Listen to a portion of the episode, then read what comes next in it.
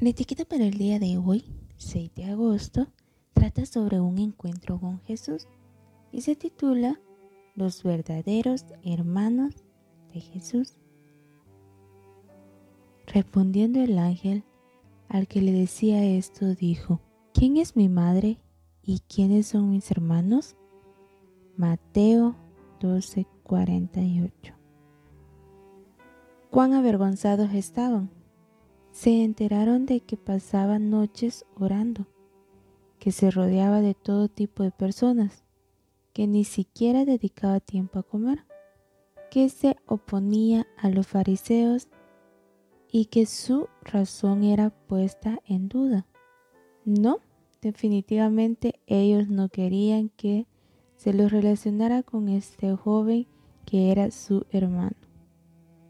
En el libro El deseado de todas las gentes nos dice que al rechazar a Cristo el pueblo judío cometió el pecado imperdonable y por desoír la invitación de la misericordia podemos cometer el mismo error.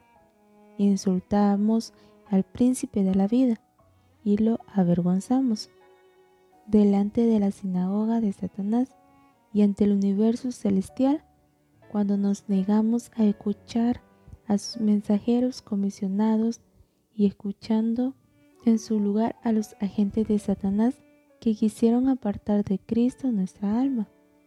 Siempre que uno haga esto, no puede hallar esperanza o perdón y finalmente perderá todo deseo de reconciliarse con Dios. En eso estaba el pueblo y en eso podemos estar nosotros. Cuando Jesús se enteró de que habían venido a verlo sus hermanos y su madre, lamentablemente, el espíritu que los movía a buscarlo no era el adecuado, y Jesús lo sabía. ¿Cuánto dolor implica hablar con alguien que siente vergüenza de nosotros? Jesús demostró que el vínculo que verdaderamente lo une con una persona no es uno de parentesco terrenal, sino el que nace de la fe y la aceptación del Padre Celestial. Qué triste ver que su familia, que podría haberlo apoyado muchísimo, se avergonzara de él y quisiera hacerlo desistir de su misión. ¿Cómo son las cosas en tu casa? ¿Hay alguien que se siente avergonzado de ti por tu relación estrecha con Dios? Jesús animó a quienes se sintieron incomprendidos en su propio hogar a consolarse en la idea que él también pasó por eso. Había una ley en Israel que demandaba que, cuando un hebreo se viera obligado a separarse de sus pertenencias y fuera vendido como esclavo, su pariente más cercano lo redimiera.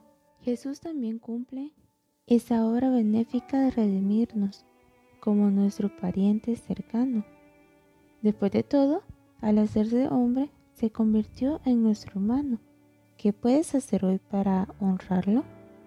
Para mostrar que no te avergüenza su vida y sacrificio y que te alegra tenerlo como hermano mayor.